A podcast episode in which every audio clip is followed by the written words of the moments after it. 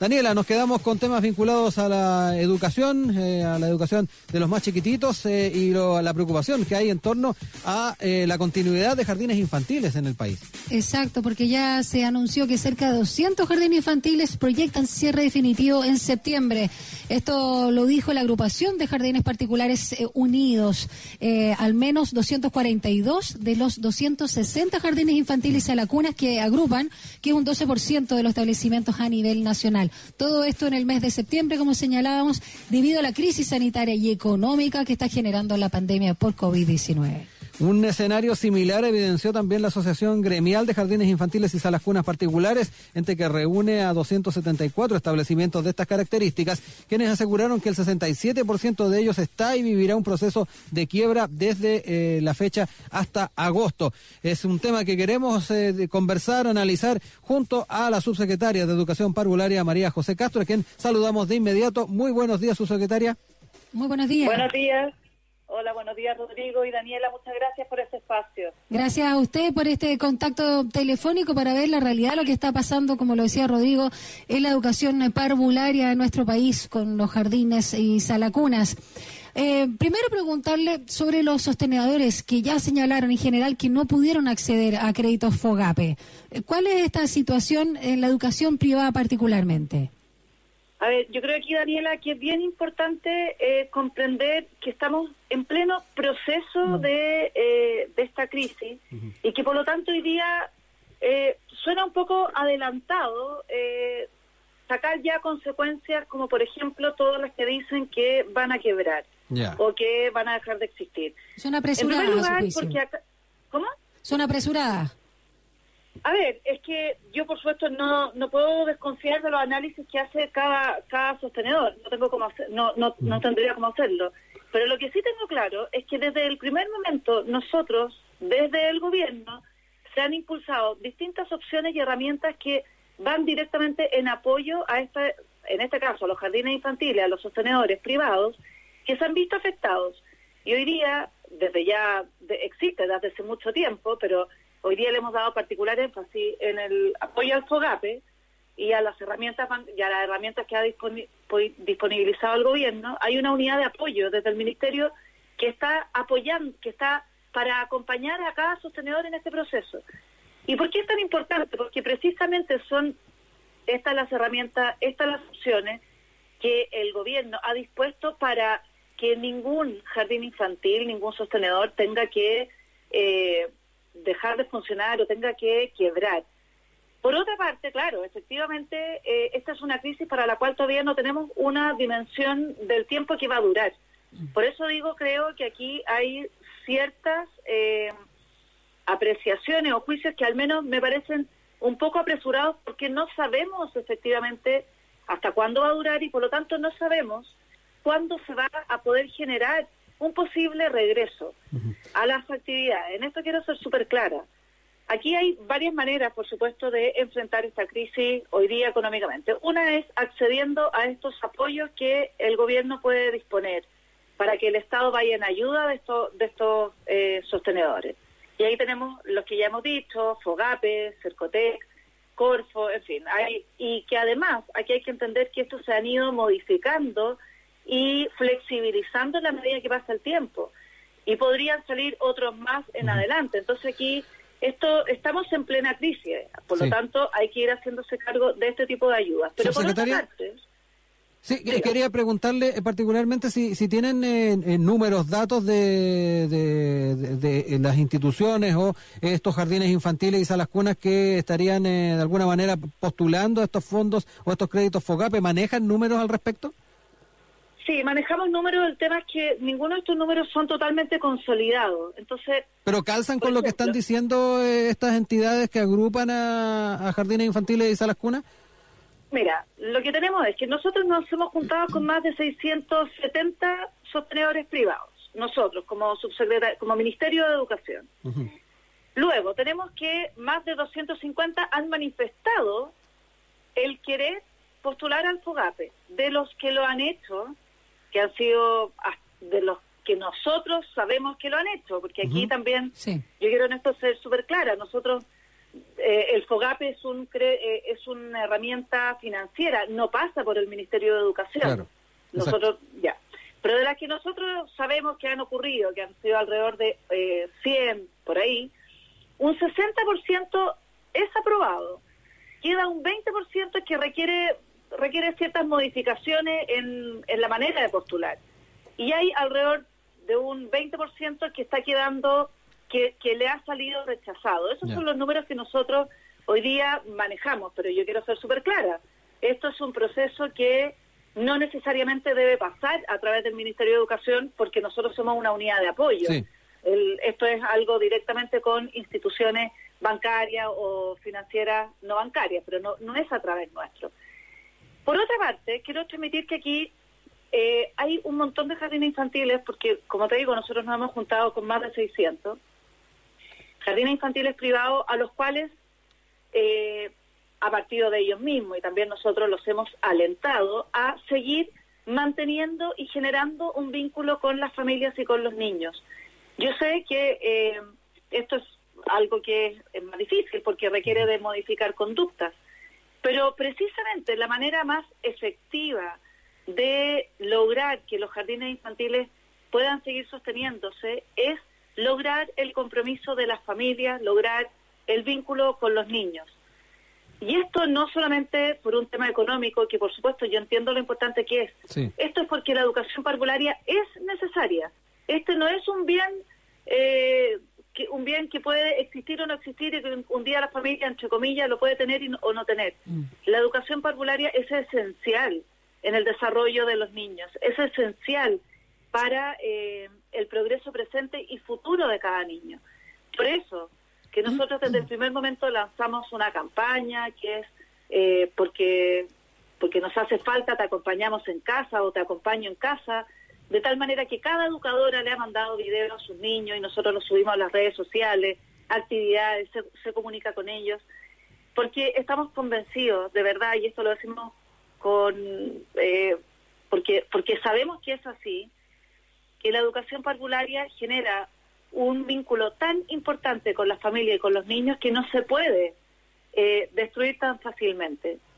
Y eso ocurre, eso tiene consecuencias también positivas, y es que en este periodo hay muchos jardines que han logrado adecuarse, eh, bajando la mensualidad, y familias que también, haciendo un tremendo esfuerzo, han seguido pagando una parte de la mensualidad, que por supuesto eso va en ayuda, a su vez, de la, de la economía que requieren los sistemas para funcionar, en este caso los jardines.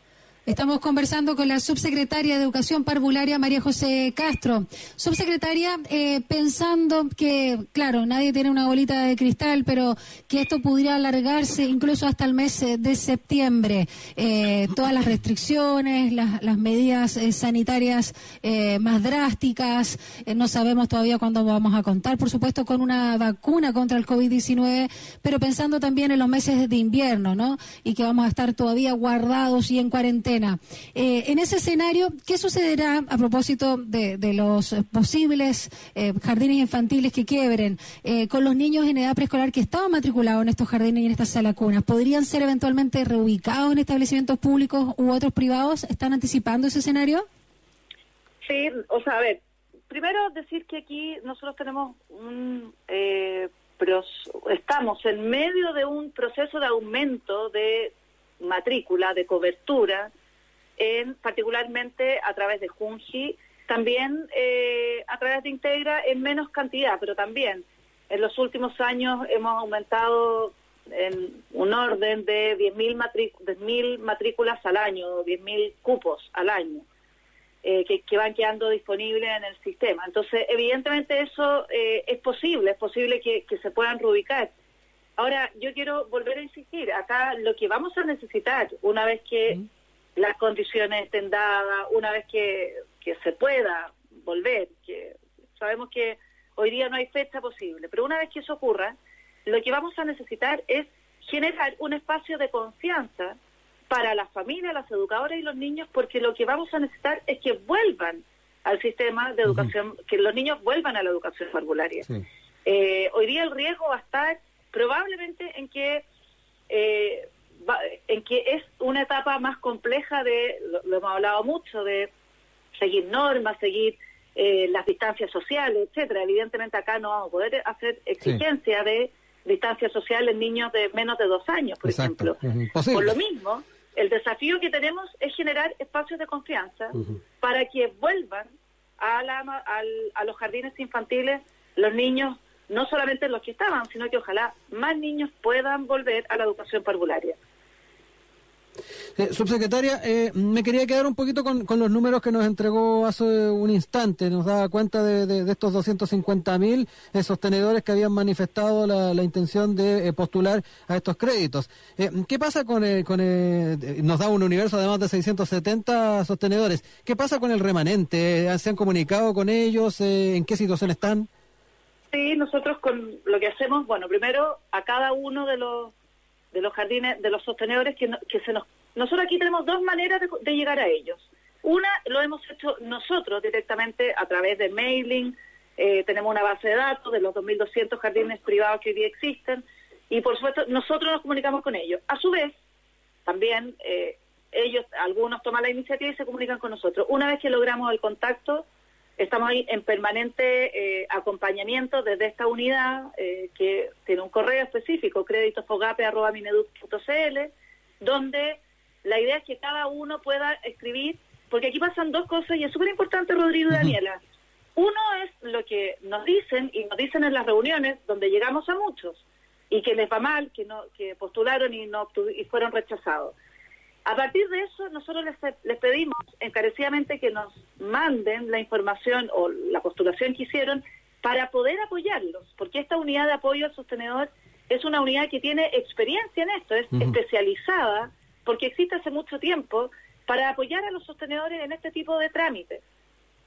Entonces es una unidad que tiene experiencia y por lo tanto ahí les pedimos que nos envíen toda la información para poder realmente acompañarlos esa respuesta ya no es la misma que la reunión. No sé si me explico. En la reunión tenemos 600, después responden 200, después de esos 200 solo 100 mandan la información. Quiero decir, eh, aquí hay, bueno, y esto probablemente tiene que ver con los plazos, tiene que mm. ver con que yo estoy hablando de reuniones que estamos haciendo todos los días, por lo tanto, también le damos el plazo a que las personas reúnen la información y la envían. No es inmediata. Sí, subsecretaria, pero de esos 400, ¿qué se, qué se sabe de ellos? Ah? Porque nos decía, hay 250 que manifestaron el, interés o querer eh, postular, pero ahí hay un poco más de 400 del universo que nos planteaba, eh, de los que no sabemos en qué situación están.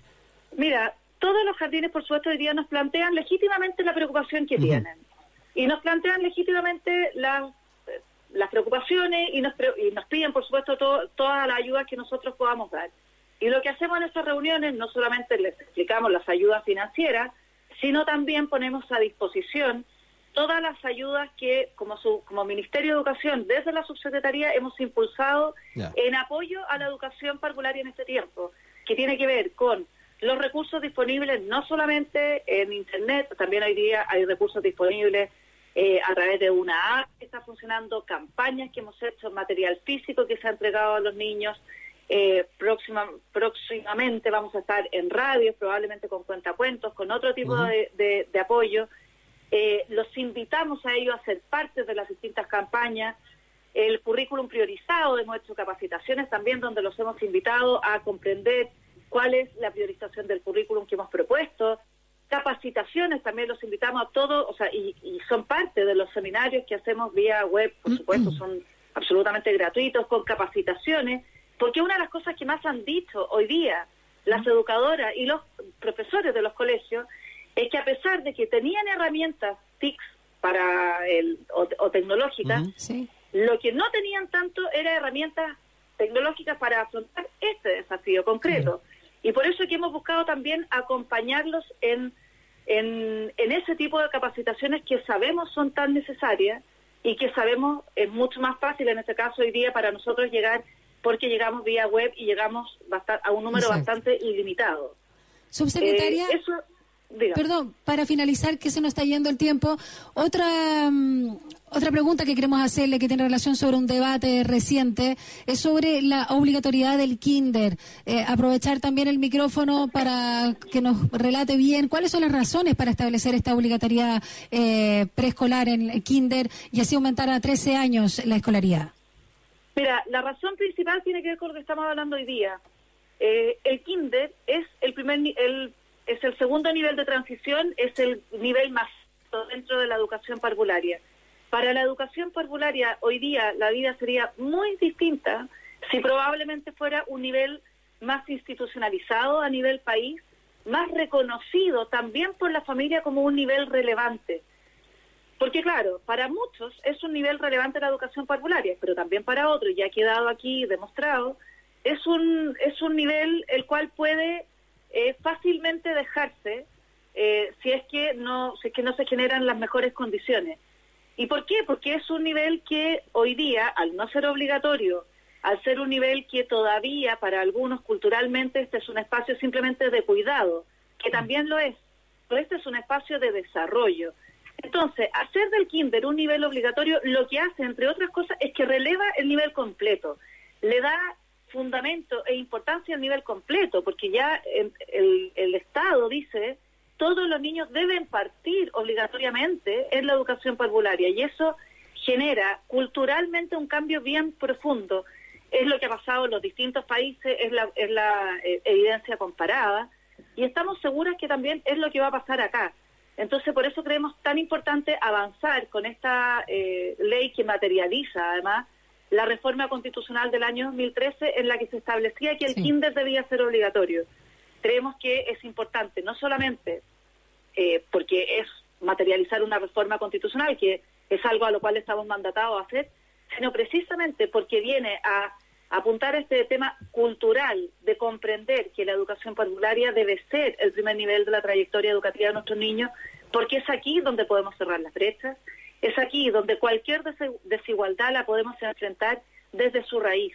La verdad es que todo lo que hagamos más adelante, si nos saltamos los primeros seis años de vida de un niño, sabemos que tiene un costo mucho más alto y una probabilidad de ser exitosa muchísimo menor. Por eso que es aquí donde estamos convencidos que es donde hay que enfrentar con fuerza, con claridad y con todos los recursos que el Estado tenga disponibles para poder verdaderamente avanzar en un país que quiera ir hacia el, hacia el desarrollo.